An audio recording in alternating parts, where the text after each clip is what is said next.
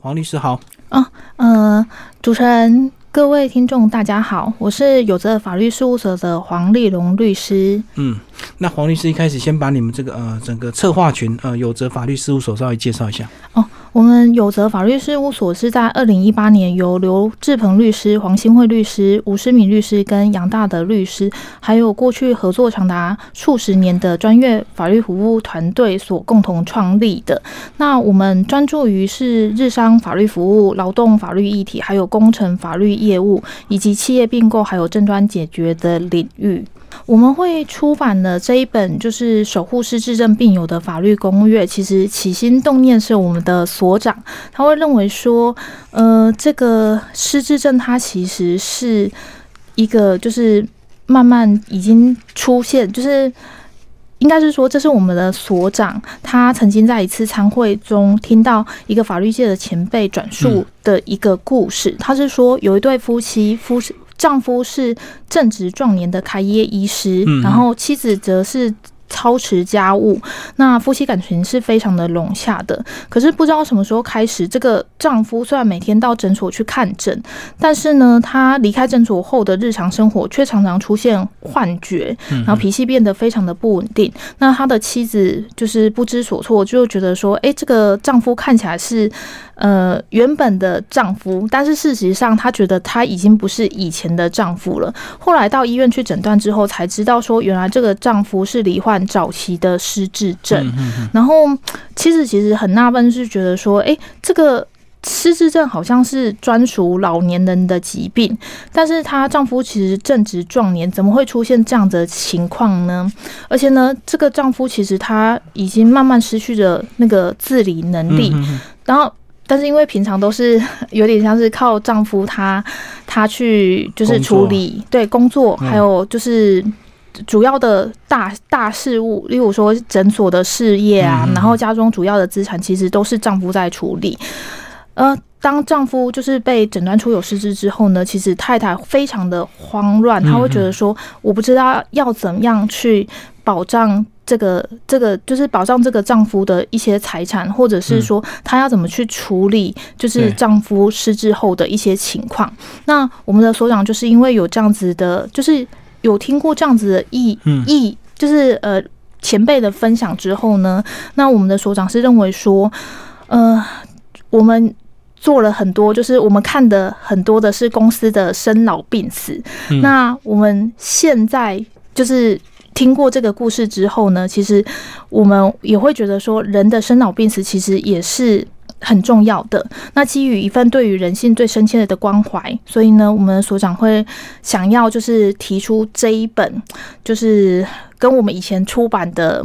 呃类型是非常差异非常大的书籍。所以呢，这本书其实并不是一个复杂难解的教科书，这其实是一本尽可能贴近每个使用者的法普书籍。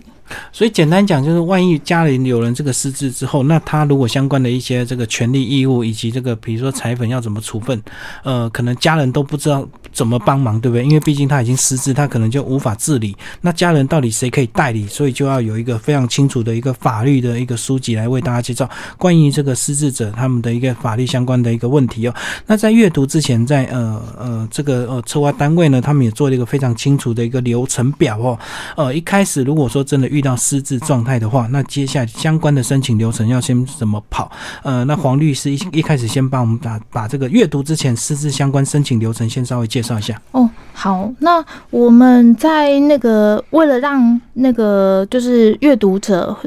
可以更。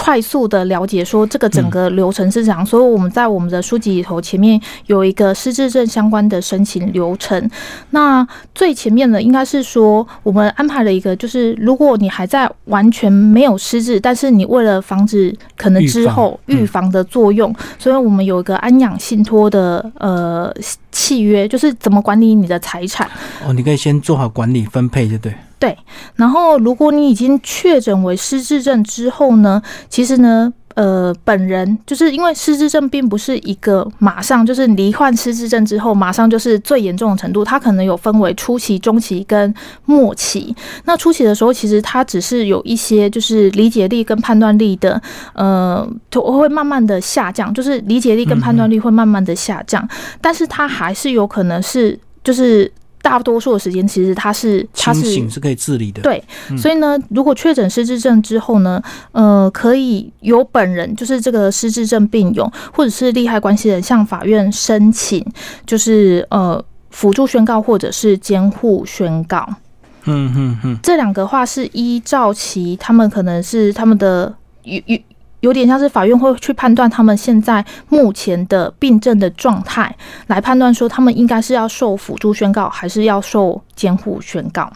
所以简单讲，就是如果很严重就要监护，那如果很轻的话就辅导或帮忙，就是辅助就可以了。是是，嗯。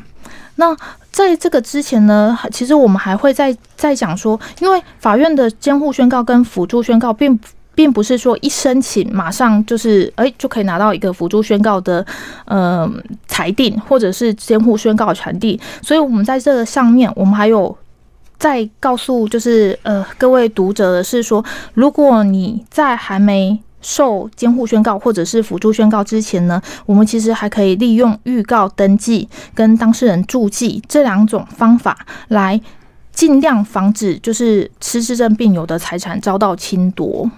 哦，所以一般这个宣告期，他会法官或者是他们会裁量大概多长的一个时间才能会有一个这个决定？哦，这个其实不太能确定，是因为呢，呃，通常要受辅助宣告或者是监护宣告之前呢，法官其实必须要是找一个具有就是医疗呃对医疗专业的鉴定人来鉴定这个就是。要被受监护宣告的人，或者是受辅助宣告的这个人，他是否是已经达到需要受辅助宣告或者是受监护宣告？可是因为失智症的那个病程有有点像是，他是并不是说，诶，他就会一直维持在同一个状态上面，所以有时候鉴定人可能要分很多次去，就是去调查说这个，呃。这个申请人到底是不是就是已经到达，就是确实就是应该要受辅助宣告或者是监护宣告的程度？所以可能会时好时坏，对不对？所以他要花更多的时间来评估。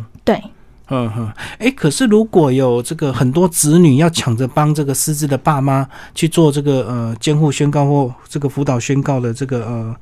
监护人或者是辅导人的话，那到底要怎么判决？要怎么谁申请算呢？哦，这个部分的话，其实我们可以就是，嗯，申请人的话，我们一般是说是由他的就是最近。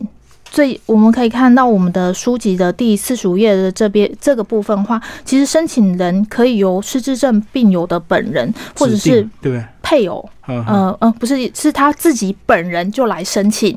监护，就是他可能他在比较先情的时候，他会觉得说啊怎么办？因为如果我哪一天就是病程发作的比较严重的时候，我甚至。会忘记就是我的子女这些人，所以呢，他可能在清醒的时候，他就觉得说，那我是不是可以自己来申请这个辅助宣告或者是监护宣告？那他的配偶跟四亲等之内的亲属，还有最近一年有同居事实的其他亲属，检察官或者是主管机关，或者是任何的社会福利机构，都可以提出向法院申请。所以，他本人申请是他先指定或他先属意哪一些人来帮他做这个财产守护的工作嘛？呃，他不一定要指定，因为我觉得说这个一旦进到法院之后，法院会依照他的程序来看。通常申如果是由失智症本人来申请的话，其实法院通常会呃询问他的意见，说那你会希望是由谁来当你的监护人或辅助宣告人？那如果失智症病友他已经无法就是让法院对，那可能是他的配偶或者是他的亲属来申请的话，那通常这个配偶或亲属。呃，也会提出他们主意的一些，就是呃，谁谁要来当这个监护人的那个名单给法院，但是法院不会说，我你一旦申请之后，我就只能依照你的申请指定的这些人来挑选。法院有可能发现说，这些人其实都不适合的话，那法院还是会就是依照法律的程序去寻找就是合适的人。哦，所以即使你个人意愿的话，其实最后法官还是会裁量说谁对你是呃最有利的一个这个呃监护人或者是是辅导人，这样就对。是，嗯，所以这也是蛮蛮复杂的一个呃状况。如果说你已经预知你有这样的一个状况之后，你可以自己赶快申请，或者是透过子女帮你申请。可是最后是谁，好像就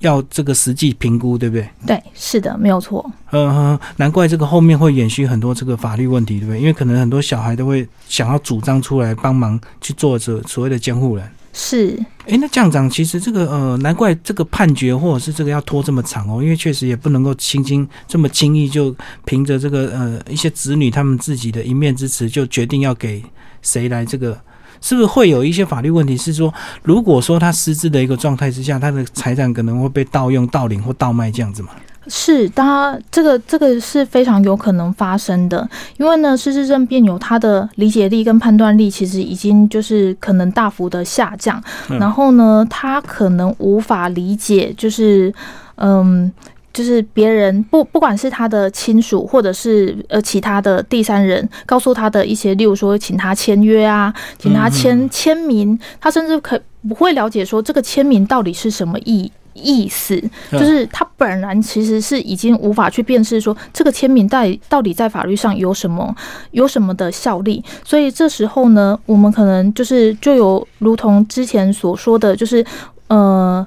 这个失智症病友的家属，可能如果已经失智症病友已经到达这么严重的程度的话，我们可能要。尽快的去申请监护宣告或者是辅助宣告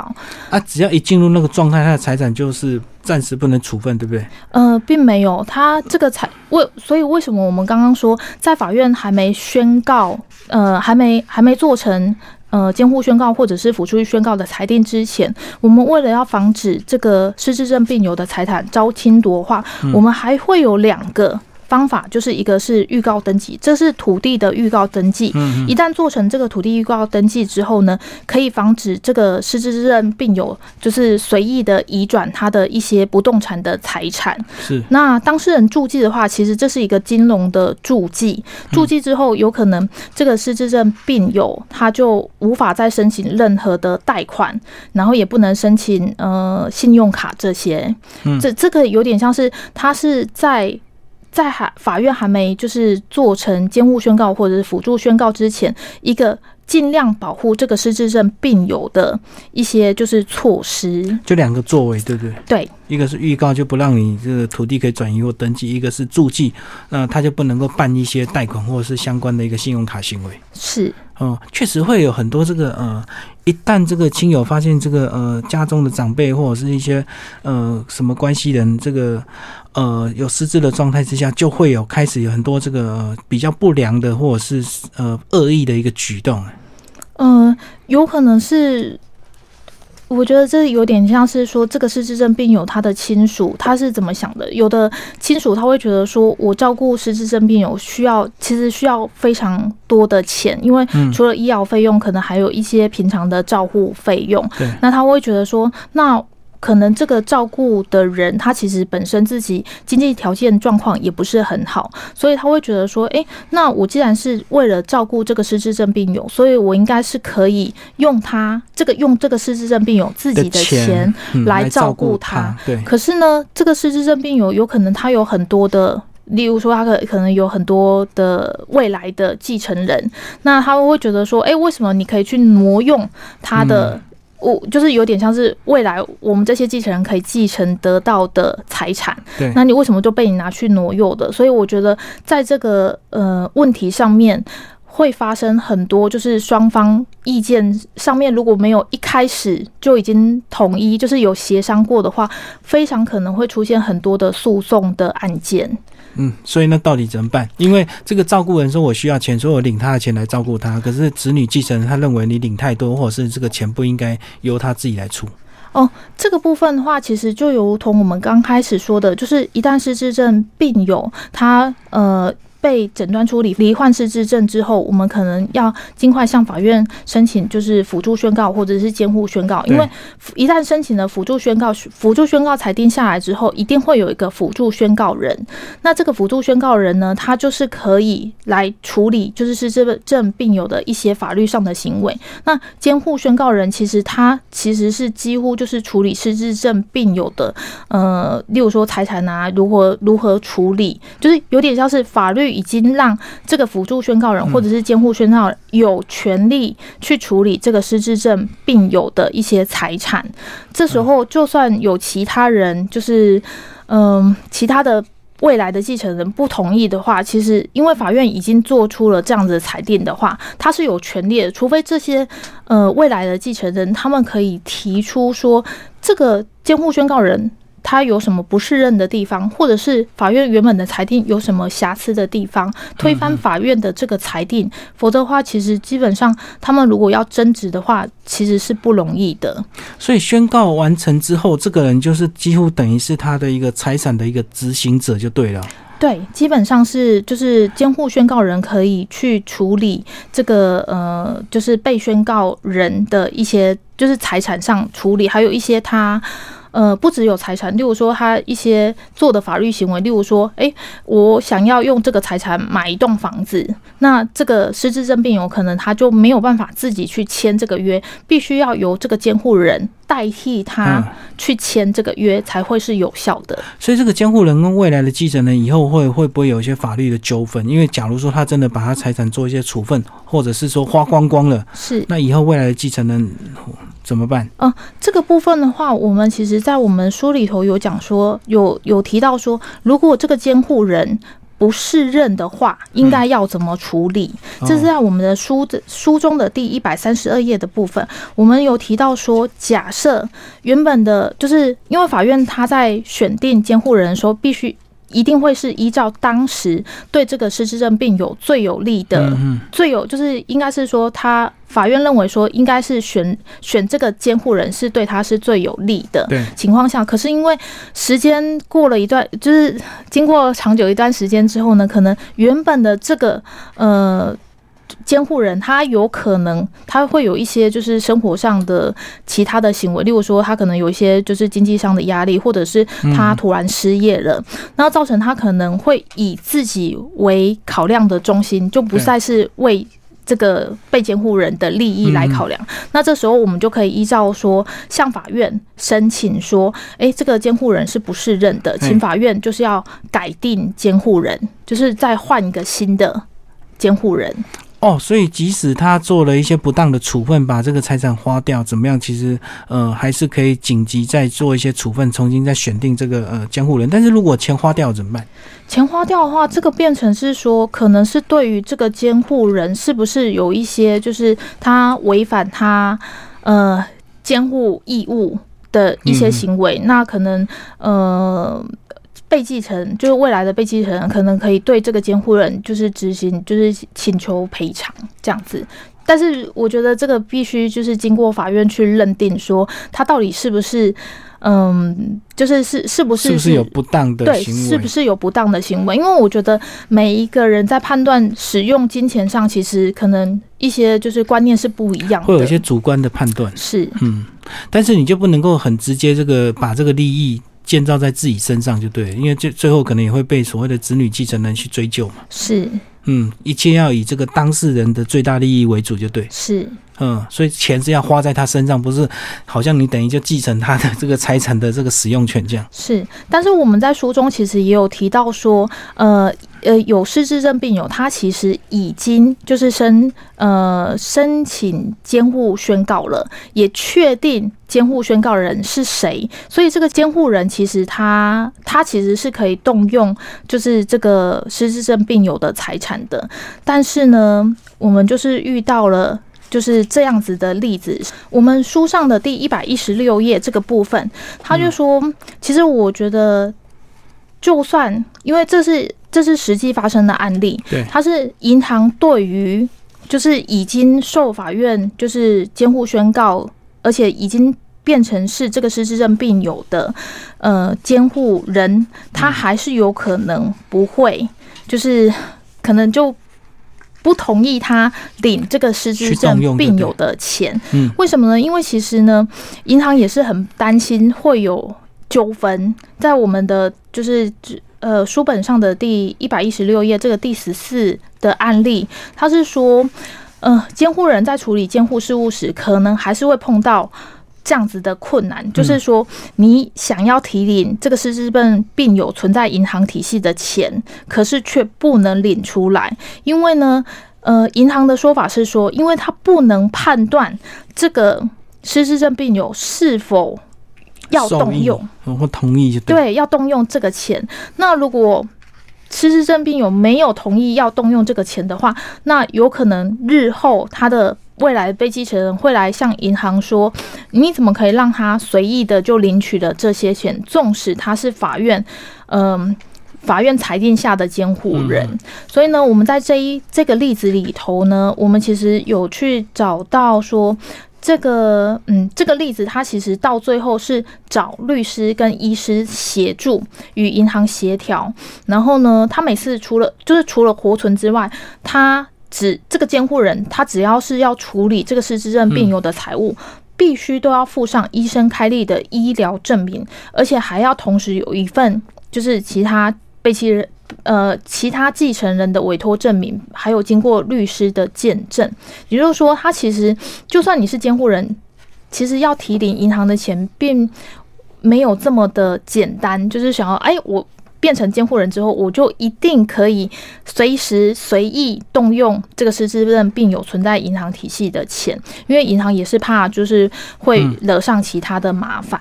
所以简单讲，即使你是监护人，你要动用一定比例的一个金额的话，还是要付出一些相关的证明，是子女同意啊，继承人同意啊，是法律公证这样子。是，而且我们在书上写的这个案例，其实是只是某一个单纯呃某一家银行，我们没有办法就是。呃，拿这个例子去要求所有的银行都是要比较办理，因为每个银行他自己有一个他们自己的标准，因为可能有些同银行可能会同意，但是有一些可能要求你付很多文件就对。是，嗯，反正一切就是以他他们内部银行自己的一个考量。是哦，所以其实担任监护人他并不是一个这个轻松的一个工作，也不是说哦你好像得到这个监护权，你就可以去任意的去动用这个失智者他的一个财产或者是一些金钱的。是。嗯，甚至你做不好，还会有一些法律的一些纠纷，对不对？是，嗯。然后关于这个部分的话，其实我们还会有一些案例是想要询问到的，是说，呃，假设这个已经有这个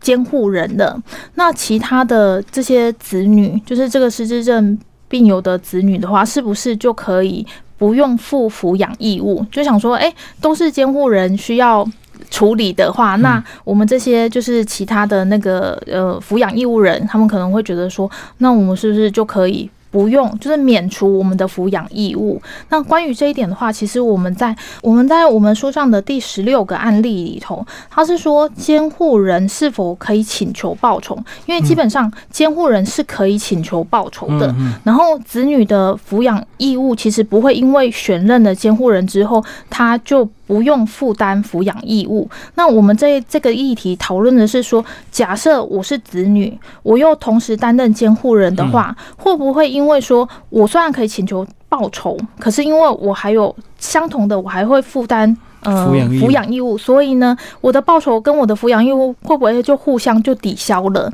那这个案例里头，我们是认为说，嗯，我们查到的一些案例是认为说，法官法院会依照具体的个案去酌定报酬的金钱的那个多寡，但是不会因为说你。这个监护人是刚好是这个失智症病友的子女，应该要负抚养义务，所以呢，他就会减少他的报酬。我们是没有在实物上有看到这样的情况。所以理论上，这个报酬跟所谓的这个抚养义务基本上是分开去评断就对。是你该你可以拿取获取所谓合理的报酬，可是该负担的抚养义务还是评估子女的人数啊、个人的经济状条件状况去裁定一个你该抚养的一个金额嘛？是。嗯，所以基本上这两个是两件事，就是并不是单纯的就两个就等于这样子。是，嗯嗯嗯。所以这样的一本书，其实是不是呃，针对这个一般的这个家庭状况，如果你家人真的亲戚朋友有些这样的一个失智的状态，其实我们应该及早预备这样相关的一个法律知识。是。嗯，我们这一这本书其实就如同我们所长说的，就是这是一本法普的书籍，希望能让一般民众或者是对这个。呃，议题有兴趣的民众，甚至就是现在目前，呃，亲人已经有罹患失智症的民众，可以了解说，到底要怎样利用法律来保护，就是这个失智症病友的财产，甚至保护就是整个家家族本身。嗯，那我们现在法律还有哪一些不足，或者是你们觉得应该在积极推动的一些修法，能够更保障一些失智病友？还是我们现在的法律都已经完备了？哦，这当然是还尚未完备的。那目前他们是呃有要推动说一个议定监护的部分，议定监护的意思就是说，呃，在失智症病友可能还未发病之前，他可能会先指定，就是嗯。因为他一旦发病之后，他可能已经完全没有，就是法院可能没有办法可以完全信任说他他的表示是基于他自己的自由意志，因为有可能他受到病病况的影响，所以呢才会有这个议定监护，就是由这个还尚未罹患失智症的呃人来决定说，我应该。可以先选择说，我以后假设我失智的，我应该选谁来当我的议定监护？那一旦如果这个议定监护，它其实是已经就是我我们的民法是已经就已经有规定了。这个议定监护的话，可以看我们的第十三则，就是在我们书上的第一百一十页的部分，我们可以自己。就是预先选择未来的监护人，因为有可能法院到最后选了一个我根本就是不信任的人，不信任的。虽然我那时候已经就是这个失智症病友可能无法呃去就是完全理解说这个监护人对他的一些就是财产上的处分，可是。法院应该是说，可应该要尊重，就是嗯，每个人的自由意识，可以在我们在清醒的时候，或者是说还未罹患失智症之前，就已经选定说，日后假设我需要有监护人的时候，那谁可以当我的监护人？先预定就对。我们刚刚在讨论的过程是说，呃，即使你呃先属意是谁的话，其实法官也不一定会照你的意愿去判决。那现在就希望推动能够完全照当事人在还没发病前的意愿就对。对，那在这个里，呃，在我们第四三者里头，其实也会有，因为议定监护有点像是它是一个事先预防的措施。对对。可是，当你真正，例如说你真正失智的时候，你的这个议定监护人是不是能执行这个监护人的，就是呃权利义务？其实这是有有有时候是有疑问的，因为在我们的呃，就是提到的例子是说，呃，虽然是一个。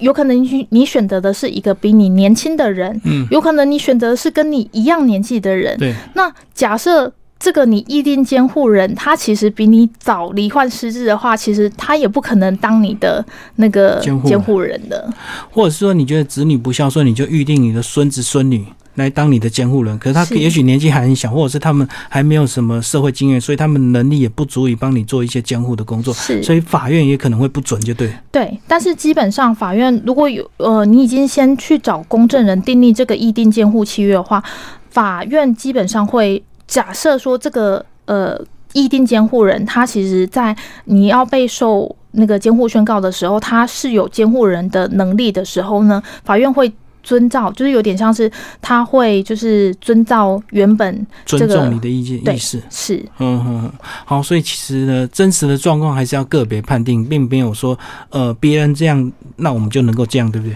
是。然后另外我想要提到一点，就是说我们在最先开始讲的时候，有一个安养照护信托，对，也就是说，假设我对于我的一些。呃，子女或者是说我的一些就是未来继承人，其实我担心他们可能会因为就是我可能失智之后，他们为了争产，可能会造成整个家族的就是不愉快，或甚至分裂。那我可能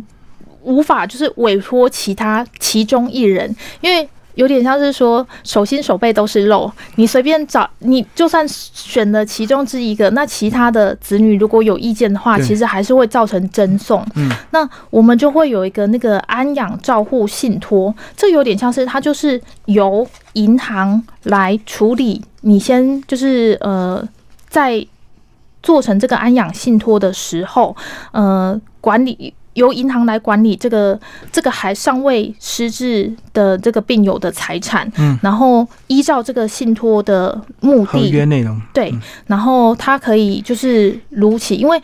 这呃委托银行的话，其实他并非就是个人，所以呢，他应该是说他会选任一个就是主要的管理人，他会来帮你管理你就是委托他的一些财产，然后呢。用这些财产去支应你之后的一些，就是例如说需要的医疗费用，或者是一些照护费用。那这个部分的话，可以在我们的第我们这本书的第二十题的这个部分，二十题、二十一题跟二十二题有非常详细去解说说，诶，这个安养信托到底是什么样的一个内容，应该要怎么做。然后，如果我一开始就做了一个安养信托的话，是不是可以终止？都可以看我们的这个第四章的这个部分。